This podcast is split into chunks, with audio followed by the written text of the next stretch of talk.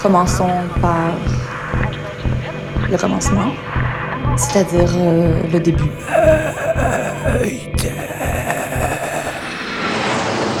Mesdames, Messieurs, votre attention s'il vous plaît. Mayday, Mayday, quelqu'un me reçoit? Quelqu'un me reçoit Antenne dans 30 secondes. 30 secondes. Mayday, Mayday. Transmission sur le 102.2. 102.2.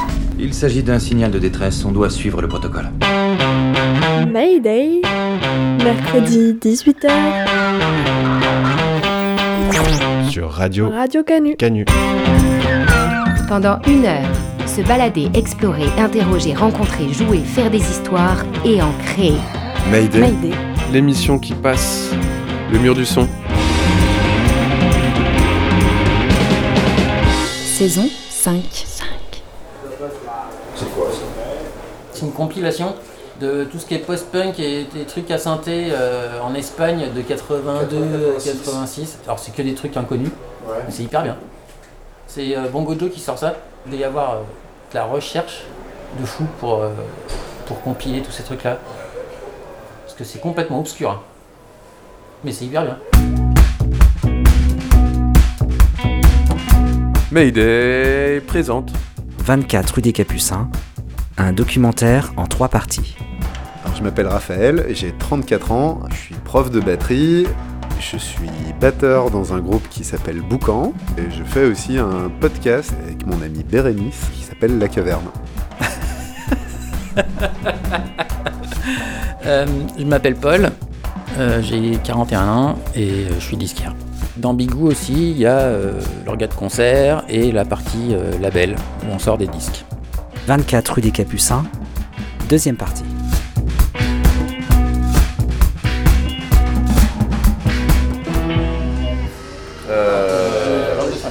Ah, remarque, je peux te faire un PayPal Je vais jouer des sous dessus. Eh bah, Je me dis, t'as encore vendu des trucs j'ai vendu très cher un disque de Genesis. C'est vrai? Ouais. Pas très cher. Combien 70 balles. Ah, quand même Ah ouais, c'est ouf, hein.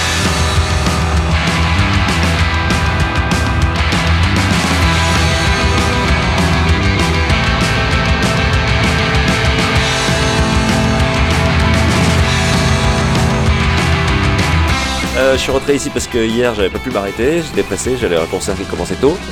Je connais Paul depuis longtemps de, par euh, ses groupes, ses organes de concert, euh, sa distro ensuite. Et donc voilà, quand j'ai le temps et que je passe devant, je m'arrête. J'essaye de pas seulement m'arrêter pour lui acheter des disques parce que c'est aussi un ami et donc du coup je tiens à avoir une bonne relation avec lui, pas seulement marchande. Pendant que d'autres euh, ont des relations plutôt euh, alcoolisées avec lui, mais alors ça c'est un autre débat. Ça a commencé il y a très longtemps, euh, j'achète des disques, je joue de la musique, donc je joue dans des groupes et puis en solo depuis très longtemps. J'ai grandi un peu avec les disques, que j'ai un grand frère et une grande sœur qui en achetaient aussi. Donc ouais, très tôt je suis allé à des concerts, j'ai acheté des disques et voilà quoi. Je m'appelle Seb Radix, j'ai 45 ans et je suis ouvrier. Je fais principalement de la musique, mais euh, j'ai un travail alimentaire à côté, ouais. Je fabrique des badges. Je joue sous le nom de Seb Radix ou Seb and the Radix. Et puis je joue dans plusieurs groupes. euh, donc euh, en ce moment, il y a Épaule Tattoo, Zone Infinie, euh, que j'ai rejoint il y a un an, Sol Carlus et Top Secret. Je suis bien occupé en ce moment, c'est bien. Comme ça, j'achète moins de disques. Ouais, c'est une bonne technique. C'est un peu compulsif, j'essaie de me calmer. J'ai des périodes. J'ai des périodes où j'achète rien, et puis d'autres où euh, je, suis sans arrêt en train de fouiner. Mais bon, en même temps, c'est un peu une période où ça coûte quand même assez cher. J'essaye de me fixer à euh, ce, qui est, faux, mais j'essaye justement, c'est pour ça, là tout à l'heure, j'ai payé euh, par PayPal, parce qu'effectivement, j'essaye de revendre un peu des disques à moi et dépenser cet argent-là que pour des disques et de pas en dépenser d'autres. Mais finalement, ça marche à peu près. Et pour ça, faut aller un peu moins dans les magasins de disques. Mais c'est vrai que ouais, voilà, je passe voir Paul euh, chez Bigou parce que c'est un pote.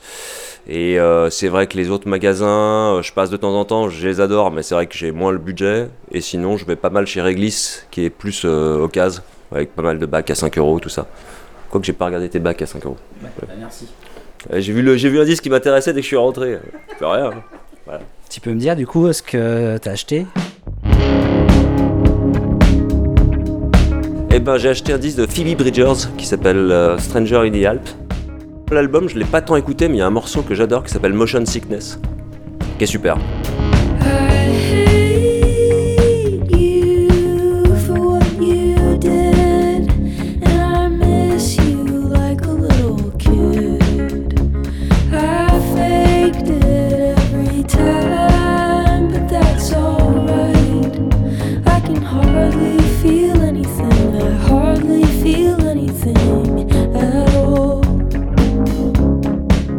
Longtemps, j'avais deux groupes avec des filles, euh, genre euh, pendant euh, quasiment dix ans. Moi, la seule explication pour mon cas, en tout cas, c'est juste les rencontres, le hasard qui font que ça se passe comme ça. Après, effectivement, j'imagine que ouais, les disquaires, les clubs de rock, les bars, les concerts, ouais, ça fait pas, ça fait pas méga rêver. Je suis toujours surpris de voir qu'en en fait, il y a aussi des discours encore euh, vachement euh, machistes euh, dans certaines scènes et tout ça, des attitudes très virilistes aussi. C'est assez surprenant vu tout ce qu'on entend en ce moment que ça existe encore et que ce soit pas un discours un peu, pas, planqué, mais que tu vois, le côté un peu assumé, je trouve ça assez étrange. Donc ouais, bah c'est à tout le monde de faire un effort là-dessus, effectivement, quoi, sans que ce soit non plus, tu vois, de la ségrégation positive, tu vois, comme on dit, quoi. Par contre, on est tous un petit peu responsables en tant que mec. Je suis naïf, j'aurais pensé que ça évoluerait très vite parce qu'il s'est passé plein de choses ces dernières années. Et finalement, ouais, il y a encore beaucoup de boulot. Bon, allez, moi je filoche. Bonne soirée, salut, à plus. Merci, bon week-end. Bon courage pour le montage. There goes my ashtray. There goes my ashtray.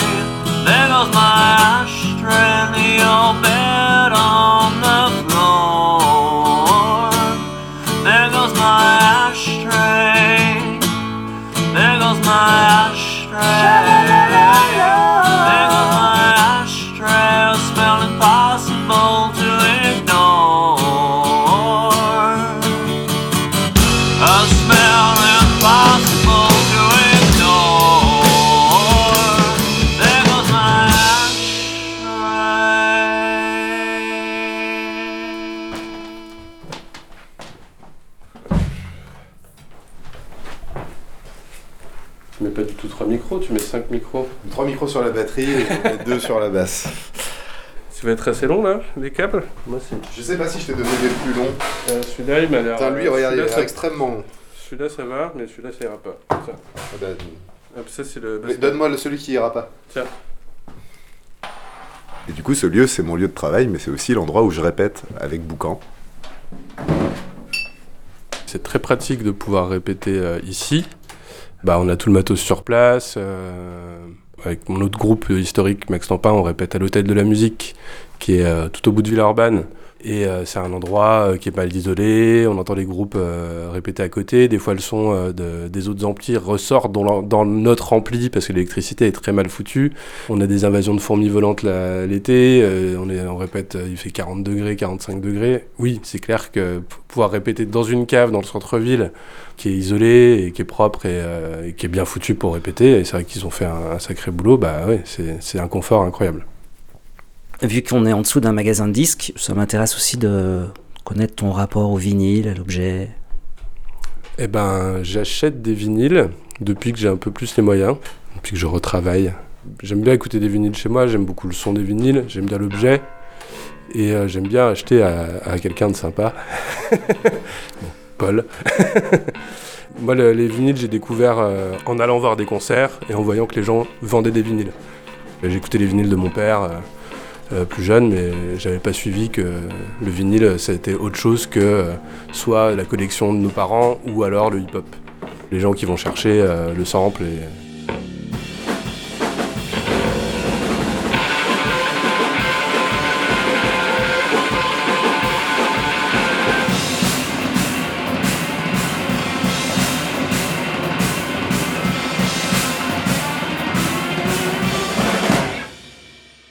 T'as plein de pédales. Ouais. T'es en train de brancher, c'est ça? Alors oui, là je suis en train de brancher un overdrive, une fuzz et une disto. C'est des saturations différentes. La fuzz, elle, elle a vraiment un truc particulier qui est un peu plus fin. Au lieu de faire euh, ça fait plutôt gzzz. Voilà, ça c'est un peu le principe de la fuzz. En gros, j'ai mon son principal, qui est la pédale que je mets à la fin. Et avant, j'ai des pédales qui me servent à changer un petit peu sur certains moments. Il y en a une qui me permet plus d'enlever les, les basses, donc quand je veux faire des sons plus guitare, ou euh, quand je veux l'arsener plus facilement, ou euh, avoir des harmoniques, donc des sons très aigus qui ressortent euh, facilement quand je frotte des cordes. Le fait de jouer avec de la disto, en fait, ça donne beaucoup d'aigus aux bassistes et du coup, ça leur permet de quitter le rôle de soutien grave uniquement. Ça leur donne pas du tout le même rapport dans le spectre de son et dans la dynamique, quoi. Du coup, ça leur permet d'être beaucoup plus en avant, quoi, d'une certaine manière. Bah, Boucan, euh, on a commencé en 2016, donc avec Raph euh, ici présent, et moi-même, moi c'est Benji. Moi j'avais très envie de faire un basse batterie euh, parce que je suis assez fan de plein de groupes de, dans ce. Enfin, c'est pas vraiment de style, quoi, mais au moins, dans cette formation-là, il y avait un truc assez simple. On fait du rock expérimental qui est tourné vers le noise rock. Moi, mes influences, c'est peut-être un peu plus bah, le punk, punk hardcore, le metal un peu, et la musique XP. Moi j'ai fait beaucoup d'improvisation pendant 10 ans impro noise. Et Raph était, euh, je sais pas comment dire, plus. euh, Noise rock, mat rock, des trucs un peu comme ça, ouais. noise rock, c'est, ça veut tout et rien dire maintenant, un peu comme le post-punk. Mais ce que moi, ce que j'aime bien dans le noise rock, c'est le côté bruit. Sur des formations instrumentales, c'est plus facile de faire du bruit que sur des, des formations euh, avec chant. C'est un des trucs qui m'a le plus marqué quand j'ai commencé à faire de la musique, la composition collective. Je pense que c'était lié au fait que je l'ai découvert par des gens qui étaient politisés et qui vivaient la musique comme un moyen de vivre aussi leurs idéaux politiques.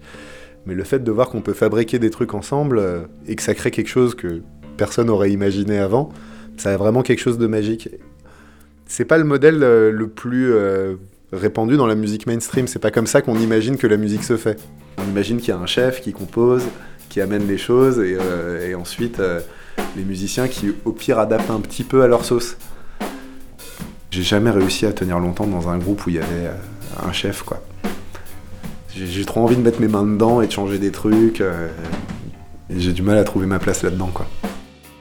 Je me suis mis à faire de la basse un peu tout seul dans ma chambre pendant longtemps. Et j'écoutais beaucoup bah, du punk rock, euh, Lightning Bolt aussi beaucoup. J'ai pas de formation musicale, j'ai vraiment tout fait euh, sur euh, essayer de reproduire des trucs sans jamais apprendre des morceaux. Je sais quasiment rien jouer, à part les morceaux de mes groupes. Moi, ce qui me plaît en musique et dans la compo collective, c'est quand on termine un morceau, je suis surpris qu'il ait cette gueule-là. Je, je m'attendais pas à ce qu'on soit capable de fabriquer ça. Et du coup, bah, j'ai la sensation que c'est un peu à moi, mais pas vraiment, parce que j'aurais jamais eu l'idée de composer ça, et cette surprise-là, elle continue à me plaire euh, 20 ans plus tard, quoi.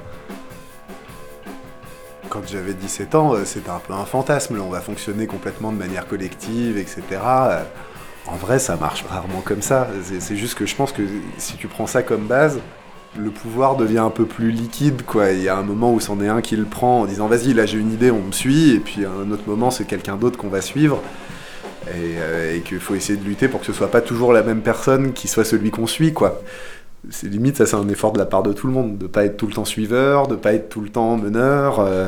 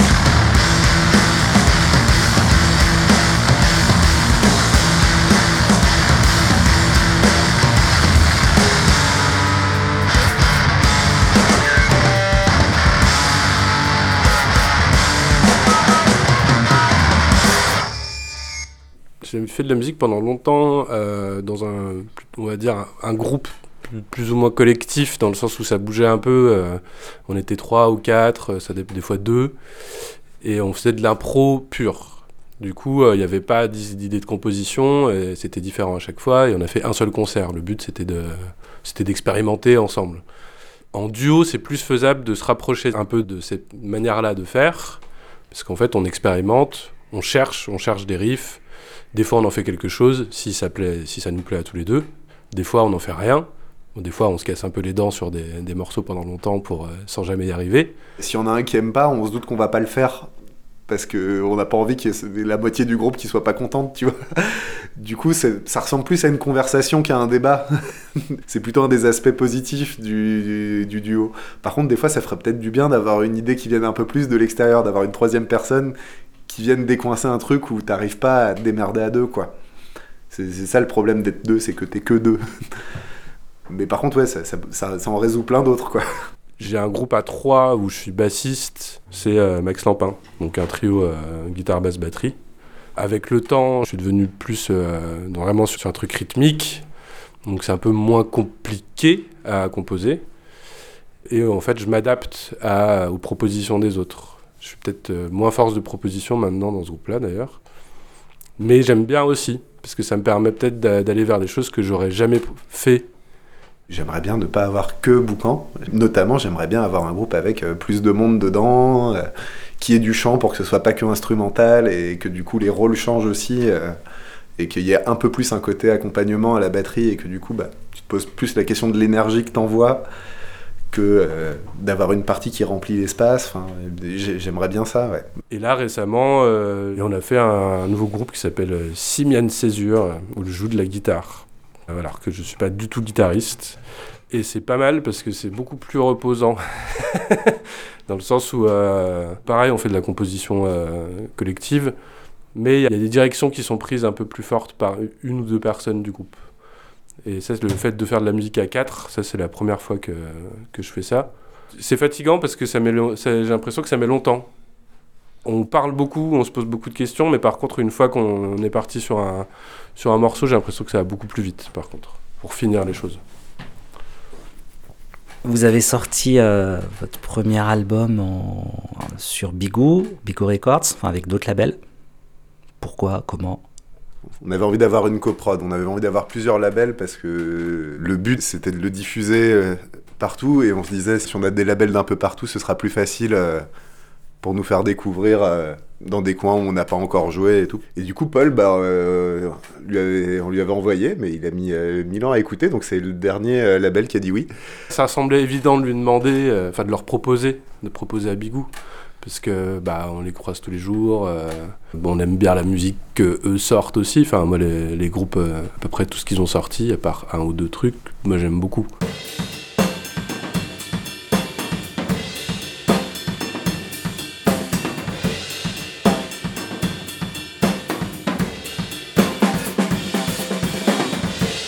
Le label, il est né euh, un peu au hasard. On jouait ensemble avec Paul dans un groupe qui s'appelait Kiruna. Quand on a enregistré le premier disque, qui était un 5 titres, on l'a sorti nous-mêmes, parce qu'on on s'est même pas posé la question autrement. Et comme on a voulu le presser, on s'est dit que ça serait rigolo de mettre un, nom de label au, dos du truc. Et Bigou, euh, je sais pas, parce qu'il fallait trouver un nom, et euh, on était d'un retour de concert ou de festival, je sais plus, un, peu euh, amoché derrière et euh, pas en, en bel état. On s'est dit, tiens, Bigou, parce qu'on trouvait que ça avait vraiment un nom à la con, et que ça sonnait pas très sérieux, ça faisait pas un truc anglais, enfin tout ce qu'on voulait pas et tout ce qu'on aimait pas à l'époque. Ça avait pas vraiment de sens, ça nous allait bien. Et puis on a sorti ce disque et en fait au fur et à mesure du temps, bah, on a commencé à mettre quelques euros dans les disques de copains et le label est né comme ça.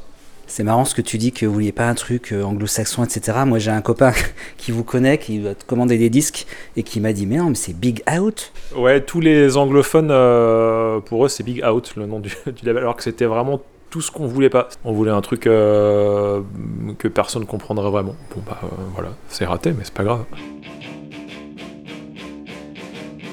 Je m'appelle Damien, je suis dans Bigou Records avec euh, Paul depuis, depuis quelques années. Je suis travailleur indépendant aujourd'hui. En gros, j'accompagne des assos culturels qui se restructurent. Et avant ça, j'ai travaillé pendant euh, 15 ans dans des salles de concert, notamment à Lyon où je suis arrivé pour monter euh, puis ensuite être administrateur, puis directeur programmateur d'un lieu qui s'appelle l'épicerie moderne. Et c'était mon activité professionnelle pendant longtemps, en parallèle des activités euh, avec Bigou Records.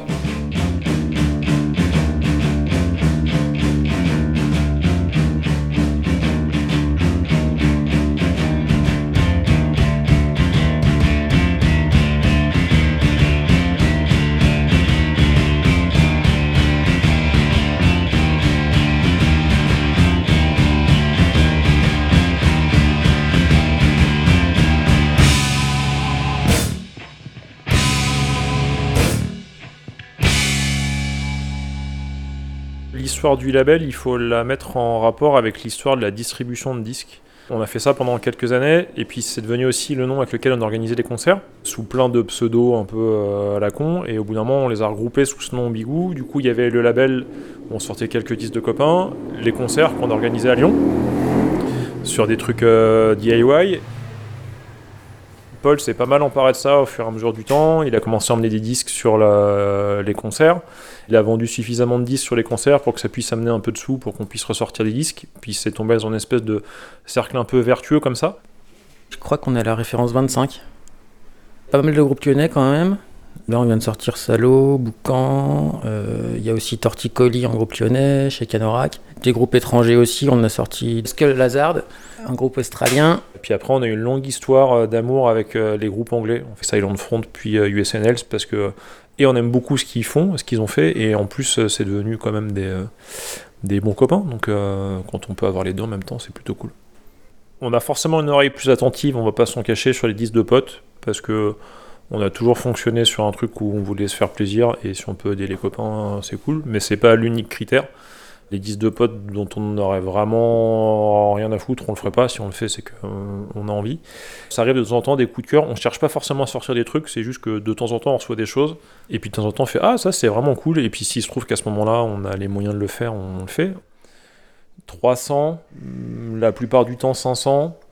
Et puis après, il y a certains disques qui ont été repressés. Donc au final, certains au, mieux quelques milliers. Euh, et pour certains, 300 ou 500, dont 250 qui sont encore chez nous.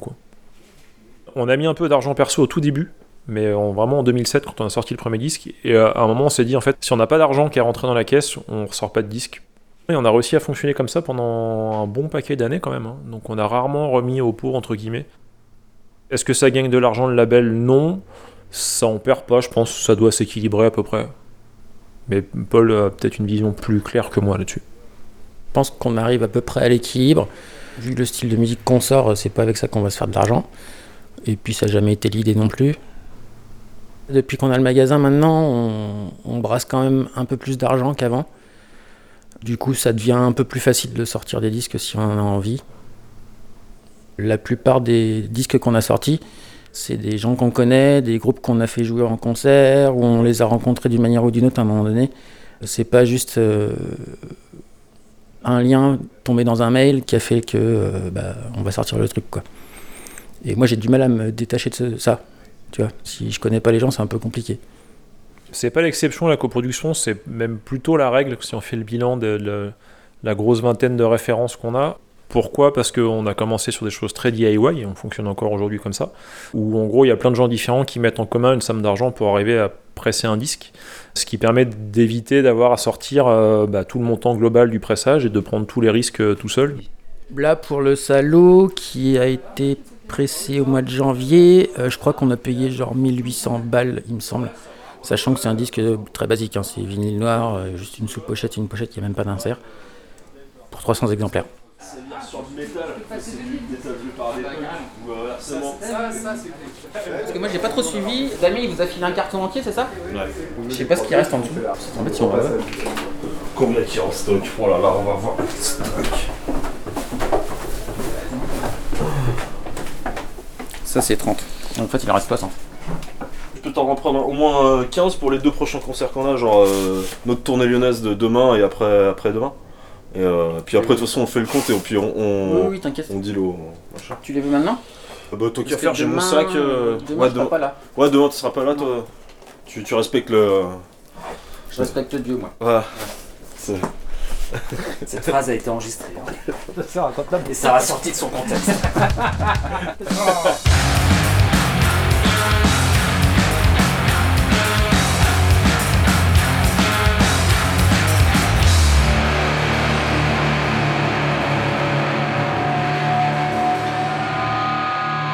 Bah, moi, c'est euh, Samy. euh, je joue euh, de la batterie dans Salo. Trois ans que je suis à Lyon. Avant, j'étais à Marseille. Puis me voilà là, avec Salo, avec un autre groupe qui s'appelle Ran, qui va sortir un, vinyle fin d'été, qui est plus du grindcore aussi, euh, une autre scène.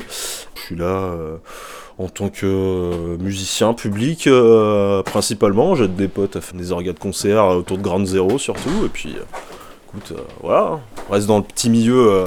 Des, des caves euh, lyonnaises, euh, comme euh, beaucoup d'autres villes, euh, avec leurs caves. tu.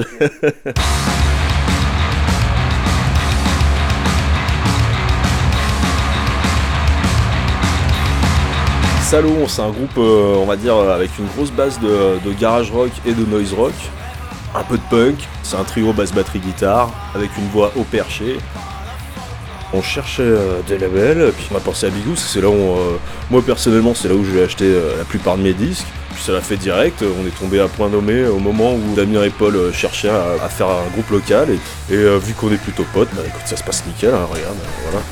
On a directement accès au stock, je peux même en chourer là, tu vois. Putain.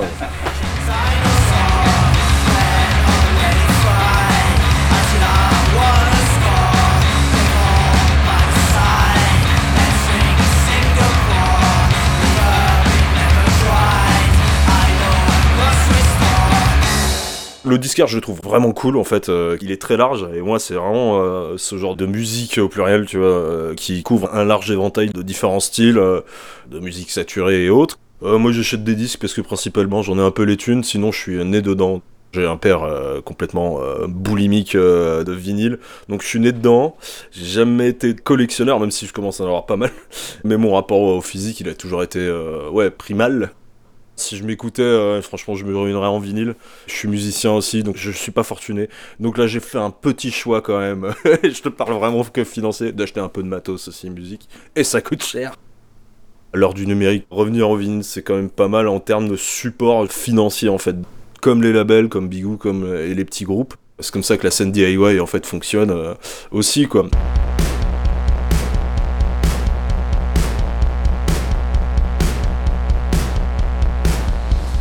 Ah que je te prenne euh, ce que je t'ai commandé aussi, le...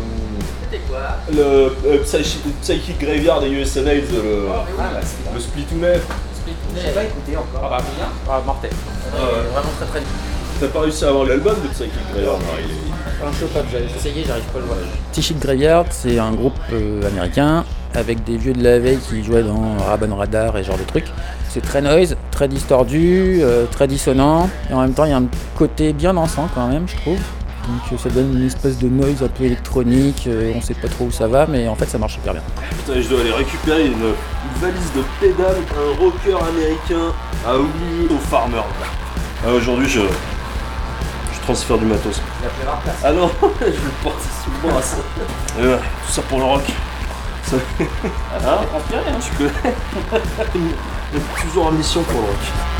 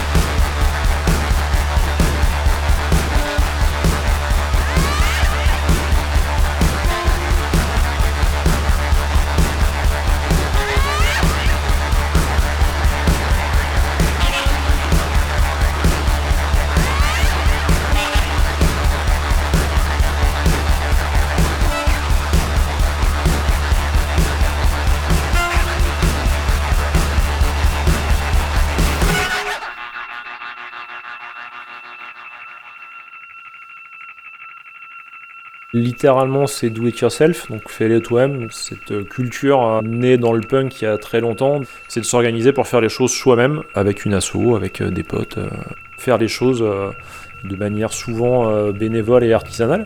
Et c'est une culture qui est très répandue dans plein de choses aujourd'hui. Voilà une belle question philosophique. Le DIY survit-il au capitalisme Il y a toujours des gens pour porter ce renouveau euh, DIY et faire des choses par eux-mêmes ou elles-mêmes. Donc euh, pas d'inquiétude là-dessus et je trouve pas que les choses étaient mieux avant. Il y avait des assos qui faisaient ça à l'arrache euh, quand j'ai commencé à, la fin des années 90. Il y en a toujours qui le font aujourd'hui, ça s'est renouvelé. Il y en a qui sont toujours là, il y en a qui ont arrêté. D'autres gens qui ont pris le relais, c'est pareil pour les labels. Tant qu'il y a une certaine notion de contre-culture, je pense que tout ça, ça faire sans souci. Pour ce qui concerne la question du capitalisme, plus il est violent, plus il est dur, plus il y a des gens qui se mettent en réaction au final. Donc, euh, je pense pas qu'il soit parti pour être euh, très sympathique ce capitalisme à venir. Donc j'imagine qu'il y aura toujours des gens pour être en réaction par rapport à ça. Voilà, peut-être un excès d'optimisme, je sais pas. L'orga de concert, c'est un truc euh, que j'aime beaucoup. On en fait moins maintenant, mais c'est un truc que je pourrais pas lâcher. En fait, peut-être qu'un jour j'en aurai vraiment marre, mais c'est ce qui m'a amené à la musique. C'est vraiment l'orga de concert euh, fin 90, début 2000. Et euh, aujourd'hui, en 2022, je prends toujours autant de plaisir à le faire. Paul est peut-être moins là-dessus. Moi, c'est un truc qui me tient à cœur. Du coup, bah, on s'organise euh, pour que ça soit pas chiant pour personne. On fait un peu, mais sans que ça soit trop, que ça prenne trop de temps. Le rythme peut être très calme pendant un moment, il se passe rien, et puis à un moment donné, il y a plus de motivation de la part de l'un ou de l'autre, ou des deux en même temps, du coup il se passe des choses. On ne s'est jamais projeté dans l'avenir avec ça. De toute façon, nous on savait pas ce qu'on faisait après le concert qu'on allait organiser le lendemain, si. Ça aurait pu être un truc super éphémère, et puis en fait ça ne l'est pas. On l'a bien utilisé cette métaphore, mais pendant longtemps, on avait la petite comparaison à la course à pied. que- Comme dit Damien, Ouais. nous on fait pas un sprint, on est sur un marathon, donc euh, Entre le sprint et la course de fond, on a choisi la course de fond, c'est-à-dire euh, peu, lentement, mais finalement ça dure, et qu'en 15 ans, on a quand même vu pas mal de gens passer et faire énormément de choses, mais se cramer complètement en deux ans ou passer à autre chose. Et en fait, comme disait Paul, le fait de jamais se projeter euh, en n'ayant absolument aucune ambition sur la suite fait que bah y a pas de désillusion. C'est à chaque fois c'est des bonnes surprises quoi. En général, donc on se laisse un peu surprendre par ce truc-là. Des projets, alors lab- côté label pour l'instant non, il y a rien. euh, côté label, il n'y a rien de prévu pour l'instant. Euh, mais là, il y a rien sur le feu. Côté concert, bah, il y en a, je sais pas combien t'en as booké là. On est plus sur la reprise des concerts. Deux Deux à la rentrée. Ah non, un au mois de juillet, le 8. Trois avec celui du mois de juillet.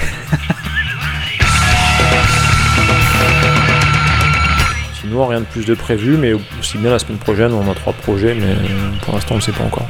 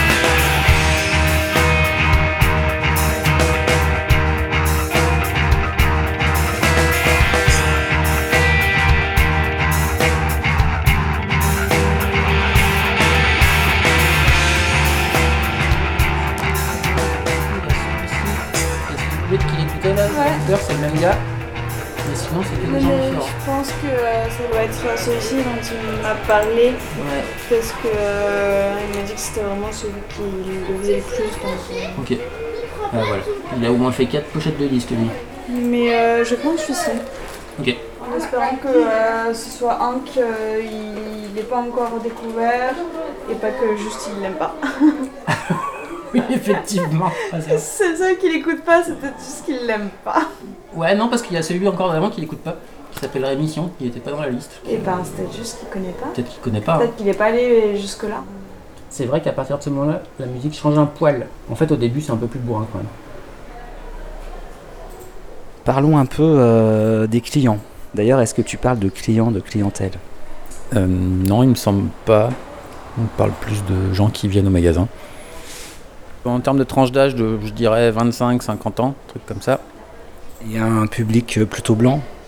Carrément. Ouais. C'est moche. En termes d'activité professionnelle, j'en ai aucune idée. Évidemment, c'est peut-être un peu des gens qui ont un petit peu de moyens, forcément, parce que c'est quand même pas donné, ces histoires de disques. Même s'il y a des gens qui, je sais, qui ont très peu de moyens, mais qui aiment la musique et qui viennent de temps en temps acheter un disque. Ça peut être juste un disque par mois, par exemple. Ils se font plaisir. Je suis rentrée parce que ça avait l'air d'être euh, de vendre des disques un peu plus indés. Je me suis dit que c'était plutôt là que je pourrais trouver euh, du coup un vinyle pour mon copain qui aime bien Mastodon. Et euh, comme c'est bientôt son anniversaire, euh, je voulais lui faire plaisir. J'étais déjà passée devant, mais j'étais jamais rentrée euh, parce que je n'avais pas de platine vinyle jusqu'à présent. Et on m'en a offert une à mon anniversaire. Et donc du coup, maintenant, je peux rentrer dans ce magasin-là. Je m'appelle Suzanne, j'ai 26 ans et je viens de finir des études en cinéma documentaire.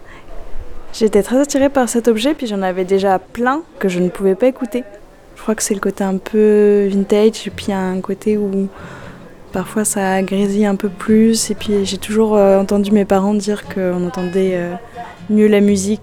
J'écoutais beaucoup les musiques avec mes parents, c'était une époque où la plupart euh, de ces musiques-là étaient faites uniquement sur vinyle, et donc du coup, euh, l'écouter sur euh, le support par lequel eux, ils ont été amenés à l'écouter quand ils étaient plus jeunes, je trouve qu'il y a un truc assez chouette.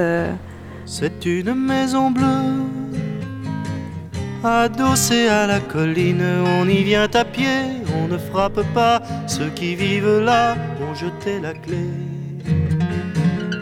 San Francisco, euh, je crois que c'est Maxime Le Forestier, j'ai pas envie de dire de bêtises, mais euh, je crois que c'est San Francisco euh, parce que ma mère adore ce disque et on l'a toujours écouté. Puis après, je l'ai étudié après en cours et c'est vraiment une musique qui est toujours restée.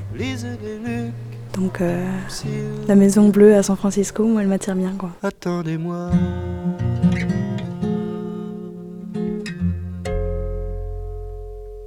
Là où le bas blesse, c'est qu'on a un public qui est très masculin en fait. Je sais pas en termes de proportion, mais je pense qu'on est facilement à 80%. Quoi. Ça me pose pas mal de questions parce que du coup, c'est, ça serait mieux si c'était très mixte, alors que nous, on est très ouvert. Quoi.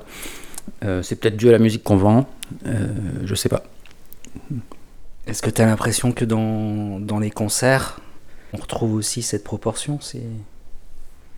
Ça dépend lesquels concerts, mais je trouve qu'il y a quand même plus de femmes qui viennent euh, au concert qu'au magasin, en tout cas. Mais oui, dans les concerts dans lesquels on traîne, euh, il y a souvent plus d'hommes que de femmes. Quoi. Et aussi dans les groupes qui jouent. C'est un vrai problème, c'est un héritage euh, d'il y a très longtemps. Ça bouge petit à petit, c'est bien, mais c'est pas encore ça. Je pense que c'est un espèce d'héritage un peu euh, du patriarcat, euh, un peu à la con, où euh, le fait d'écouter du rock ou d'écouter voilà, du métal ou ce genre de choses, c'est des attributs qu'on donne beaucoup en fait aux hommes, alors qu'en fait, ben, les filles aussi on aime bien. Je pense que ça dépend de où est-ce qu'on est né, dans quelle famille.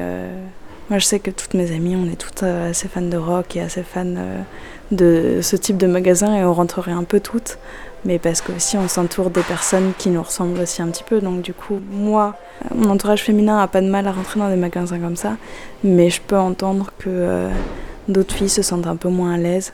parce qu'en fait ça donne une image un peu de très masculine dans laquelle on peut parfois moins se sentir à l'aise, alors qu'en fait en réalité on est toujours bien accueilli, je trouve.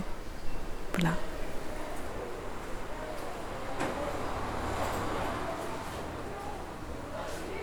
J'ai 8 filles pour un total de 28 élèves, donc euh, petit tiers. À la fin, tu trouves pas un tiers de batteuses dans les groupes. Il y en a plus qui vont abandonner que de garçons euh, en proportion. Et ça, je trouve, ça pose plein de questions. Je pense qu'il y aurait une émission complète à faire euh, sur la recherche des filles en musique et particulièrement derrière, derrière les instruments, quoi. Je pense qu'il y a aussi un peu un truc sur les musiques de niche qu'on aime. Le libraire d'à côté, là, il commence à organiser des concerts dans sa librairie et là, ils ont fait jouer euh, Erotic Market. euh, c'est un truc euh, très pop et là, c'était en plus accompagné d'un quatuor à cordes. Et je suis allé faire un tour et la proportion de filles était euh, vachement plus grande que tout ce que je croise, que ce soit dans le magasin de Paul, dans les concerts où je vais, dans les machins.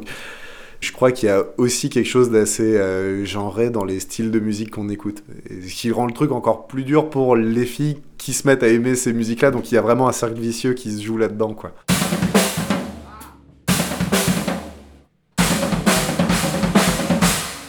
Quand je suis dans un groupe, ce qui m'intéresse, c'est de faire des morceaux que je trouve chouettes. Et la batterie, c'est mon moyen de faire des morceaux. Mais sinon, j'ai pas, euh, je travaille peu l'instrument moi de mon côté.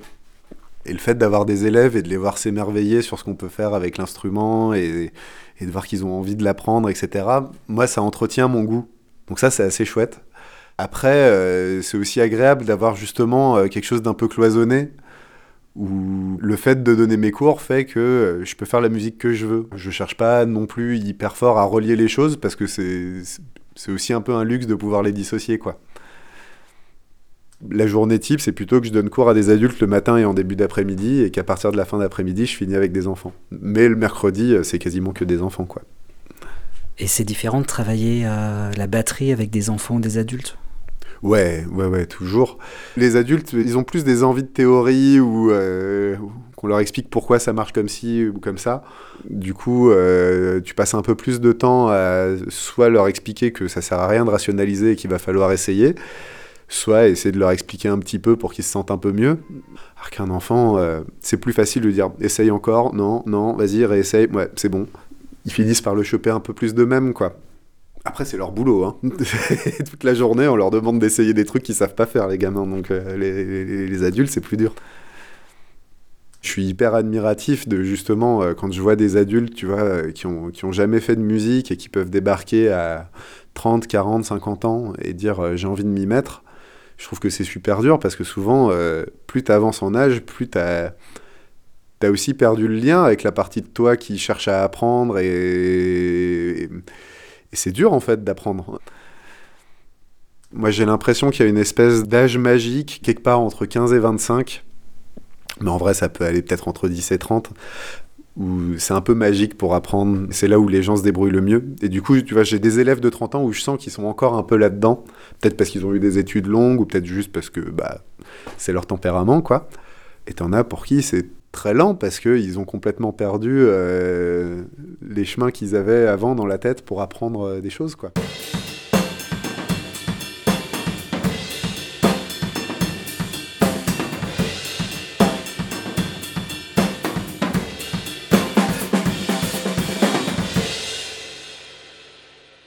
Normalement, je dis que je commence à partir de 7 ans. Ça m'est arrivé d'en prendre à 6, voire même il y a quelques années, j'en ai commencé à 5. C'est dur de commencer vraiment jeune parce que euh, des fois, tu sens qu'il y a des choses qui sont pas encore prêtes. Peut-être que c'est juste la compréhension de la gauche, la droite. Peut-être que euh, c'est comment ils se repèrent dans, dans le temps et dans l'espace, des choses comme ça. Mais quand tu les prends un peu trop jeunes, des fois c'est dur parce que tu sens que pendant un an, tu vas avoir beaucoup de mal à leur apprendre quelque chose, alors que l'année d'après, ça va, ça va glisser d'un coup et il n'y aura aucun problème et, euh, et tout se passera bien. Du coup, en général, à partir de 7 ans, ça va. Avant, c'est un peu un pari. Celui-là, il veut bien passer Bah, il passait déjà la semaine dernière, je crois. Ouais, t'avais l'air un peu hésitant euh, pour le démarrer, mais... Moi, je sais pas, je vais voir là, mais. Ok. T'as essayé un peu sur la musique? Ouais, j'ai bah, j'ai joué sur la musique, mais tu vois, c'était lundi, donc. euh, Ok. Eh ben vas-y, je te, je lance dessus et on regarde ce qui reste.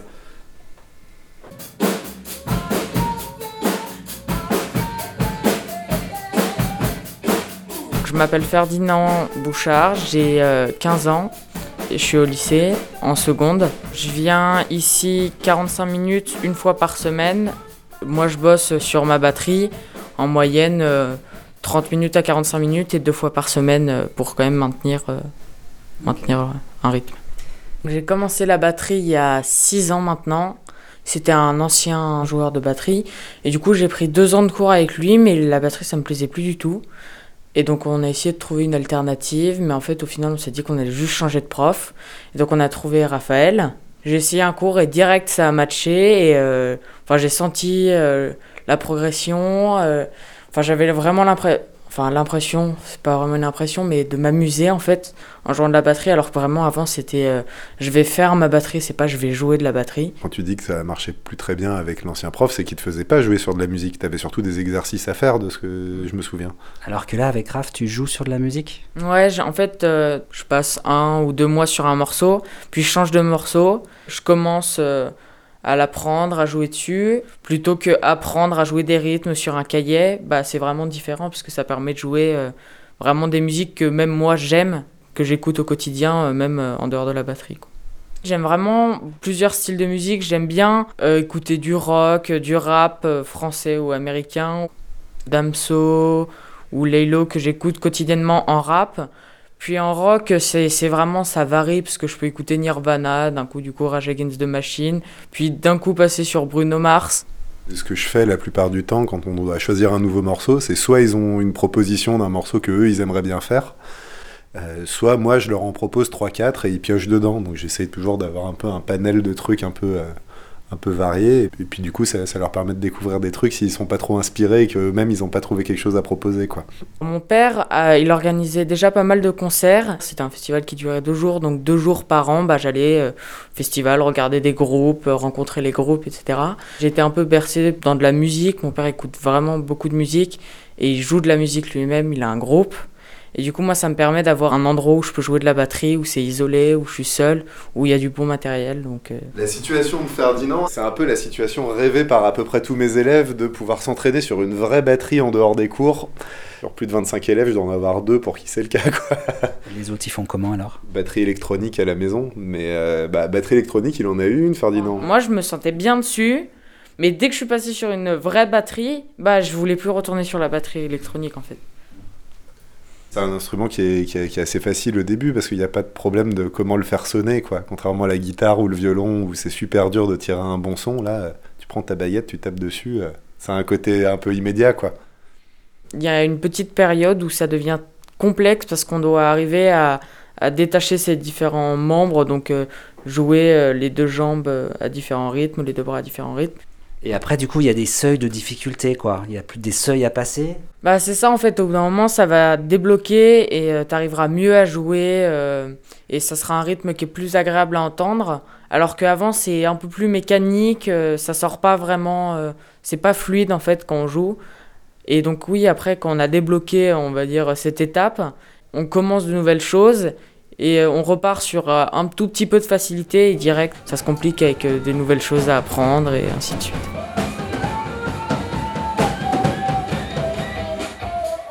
Tu l'as la transition ou pas? Non, je, enfin je m'en souviens plus. Alors.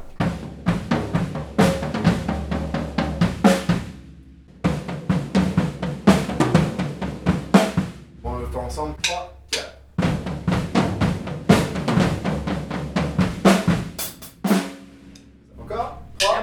sur le A. Ouais, il y a, y y deux A et après on se retrouve sur le. Sur, euh, sur le moment où le Charlet est tout seul, j'avais commencé à t'en parler la semaine dernière. Ouais, je me rappelle. Ok. Les cours, moi j'aime bien, c'est juste que j'ai de moins en moins de temps. Et du coup, j'ai essayé de m'intéresser à ce que je pouvais faire dans mon lycée en musique. Ils ont un studio eux-mêmes avec leurs propres instruments. Du coup, ça me permettrait de continuer la batterie sans continuer à prendre de cours forcément. Ce qui se passe très souvent, moi, avec mes élèves, c'est euh, qu'après le bac, ils arrêtent. J'ai à peu près zéro élève entre euh, 17 et 25 ans. C'est hyper rare parce que euh, une fois que tu pars dans les études supérieures, euh, ça devient super dur de continuer.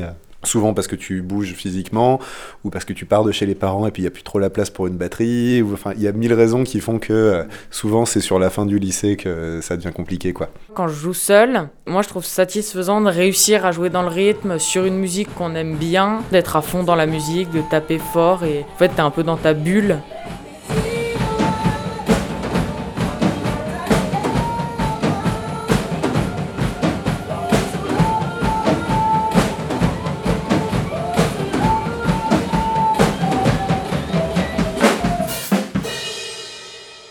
Savait le jouer bien le rythme et tout de suite quand t'es arrivé, euh, Mm. il- tu as senti qu'il a eu un peu peur quoi. Il avait du mal à accrocher la vitesse, il était plus flou, etc. En fait, les débuts de course c'est toujours dur. Il y a toujours, euh, je sais pas, c'est comme la première crêpe quoi. On, on joue une fois le morceau et je laisse passer toutes les erreurs juste pour qu'il se le remette en tête. Et après on le rejoue et on essaye de, de l'avoir bien quoi. Je pense qu'on est toujours meilleur dans sa chambre d'abord. c'est dur de jouer devant quelqu'un d'autre. Que en plus là souvent il y a l'histoire de euh, jouer sur une batterie électronique et ensuite se réadapter à la vraie batterie. euh, puis après c'est la loterie, hein. peut-être qu'ils avaient pas bossé la semaine d'avant, peut-être que ça peut être plein de trucs, mais souvent, euh, souvent les cinq premières minutes c'est du démarrage quoi. J'essaye dès le premier cours de le faire jouer sur de la musique. Il y a plein de styles de musique où la batterie elle peut être hyper dépouillée. Dans le rock par exemple, il y a les White Stripes. Ça donne des possibilités de jouer, même pour des gens extrêmement débutants, de jouer sur des morceaux qui pour autant sont vraiment cool et qui ressemblent pas à des exercices. Ça a du sens dès le début.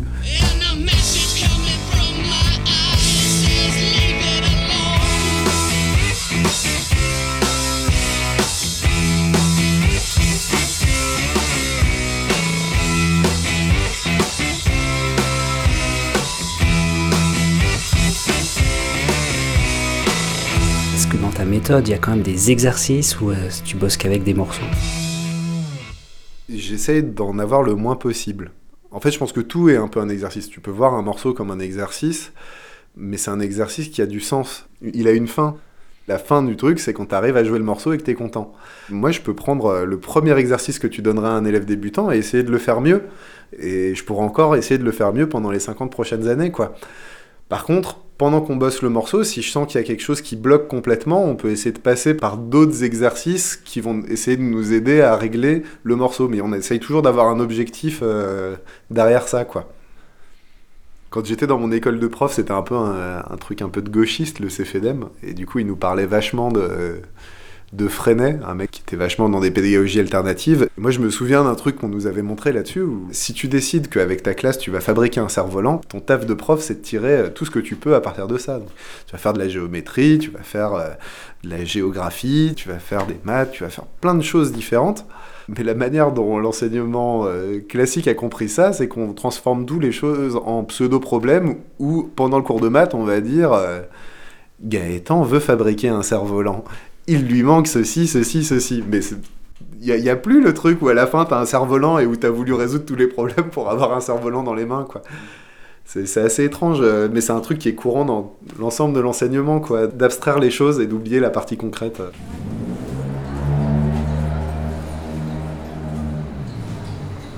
Tu connais les- ces disques-là? C'est euh, Ouais. quelques... Alors attends. Si c'est plutôt Ça, c'est Brian- drone, plutôt Ça c'est rythmique, Brian euh, Case, ou- ça, ça, c'est très rythmique.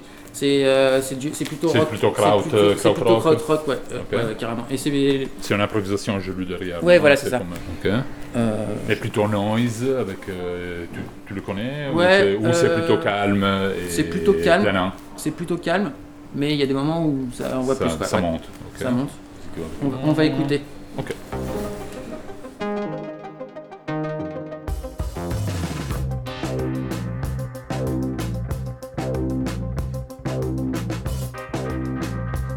Était ici à se balader euh, dans, Lyon pour la première fois. Et donc on vient de l'Italie. Du coup, dès qu'on voit des, des disques, on est toujours attiré par euh, le vinyle et l'atmosphère des petits magasins de disques, surtout petits comme celui-là. J'aime pas les big stores.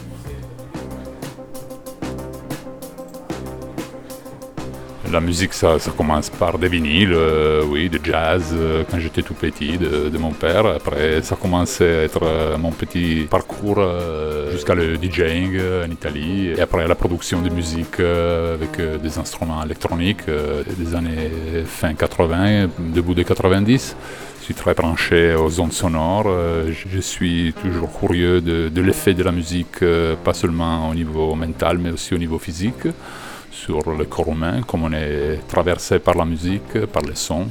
Et donc, euh, j'aime bien euh, de me faire traverser par euh, des sons que j'aime, de découvrir de nouveaux sons, et surtout des grosses basses qui, qui passent dans mon ventre et qui s'en vont jusqu'à ma tête.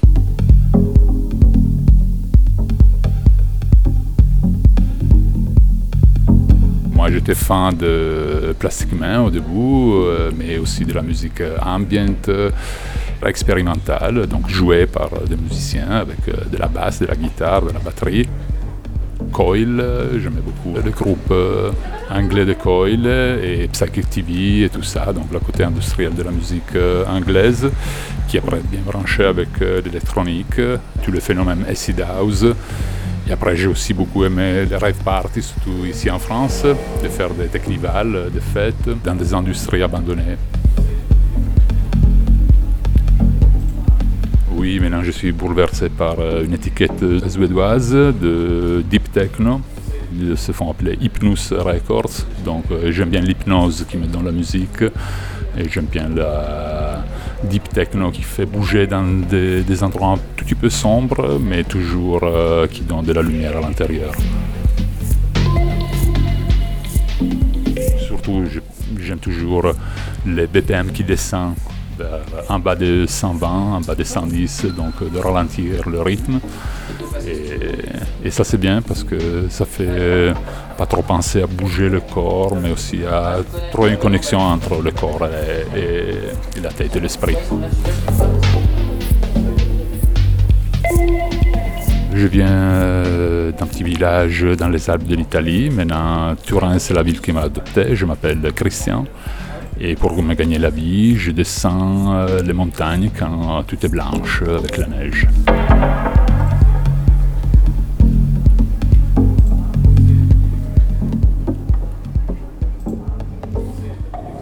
Je fais une émission qui s'appelle Sleep Dose, donc c'est pendant la nuit, euh, à partir de 11h le, le mercredi, euh, sur une radio qui s'appelle Bandito à Turin. Benvenuti o ben ritrovati all'ascolto della Sleep Dose del mercoledì di Radio Bandito.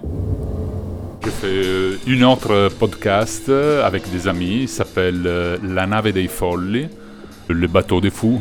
Nous on fait de la critique euh, contre la société cybernétique. On parle de la contemporanéité et c'est un podcast euh, entre littérature, euh, réflexion ou pensée philosophique et critique radicale.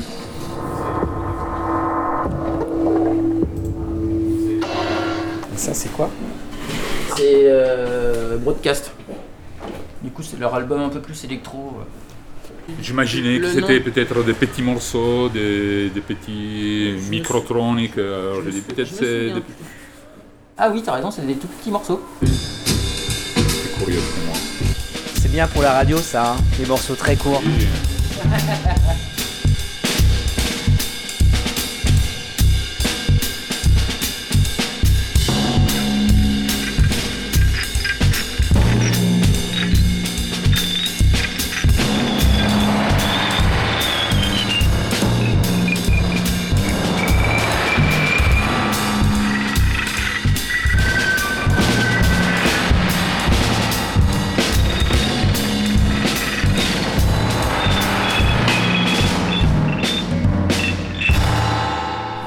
ça qu'on écoute Ouais. Ouais, c'est plus électronique d'un coup là.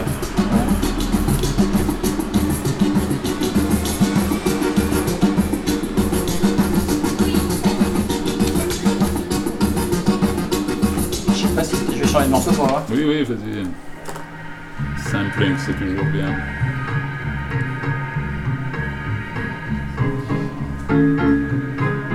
Ah mais en fait. C'est comme leur discographie, ce groupe est inclassable. Parce qu'il Ah ouais, y a des albums qui sont très électroniques, d'autres qui sont complètement indie rock. Des fois, c'est plus euh, tu sais, un peu trip-hop années 90, tu vois, et du coup, tu sais pas quoi en faire. Enfin, tu vois, et c'est- du coup, ça a l'air d'être un mélange de tout ça là. Encore un paire de morceaux comme ça.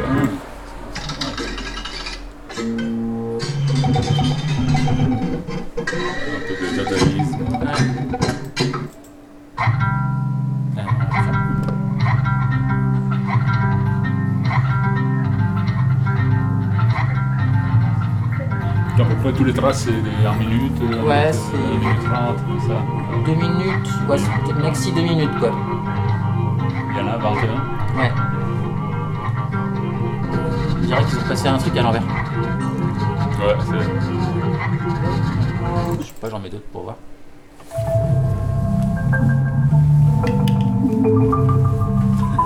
Ça part dans tous les sens. Ça, ça aurait pu être du temps, si tu veux? Carrément. Gars Tout ça dans un seul disque.